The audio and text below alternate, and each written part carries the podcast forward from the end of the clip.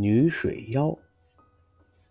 从前，有兄妹两人在井边玩耍，不小心掉进了井里。下面住着一个女水妖，把他们抓了去，说道：“现在你们可是在我的手里了，替我好好干活吧。”他给小姑娘。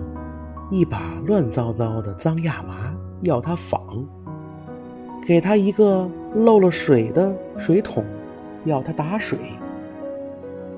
男孩子则被迫去砍伐木头，可斧子是钝的，根本砍不动树。至于吃的，除了像石头一样硬的面疙瘩外，就再没有别的。孩子们忍无可忍，在一个星期天，趁水妖上教堂的功夫，兄妹俩悄悄地溜走了。水妖从教堂回来，发现小鸟们飞走了，撒腿就追。远远看到水妖追来，姑娘便朝身后扔了一把刷子，刷子顿时。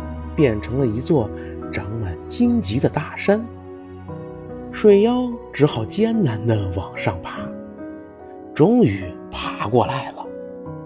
孩子们一看不好，男孩又扔出一把梳子，那梳子顿时变成上千万颗牙齿。可是水妖还是稳稳当当地跨。小姑娘。又扔了一块镜子，镜子变成一座光滑的山峰，任水妖怎么爬也难以爬上来。水妖想，还是快些回家，找把斧子来，把这玻璃山砍成两半吧。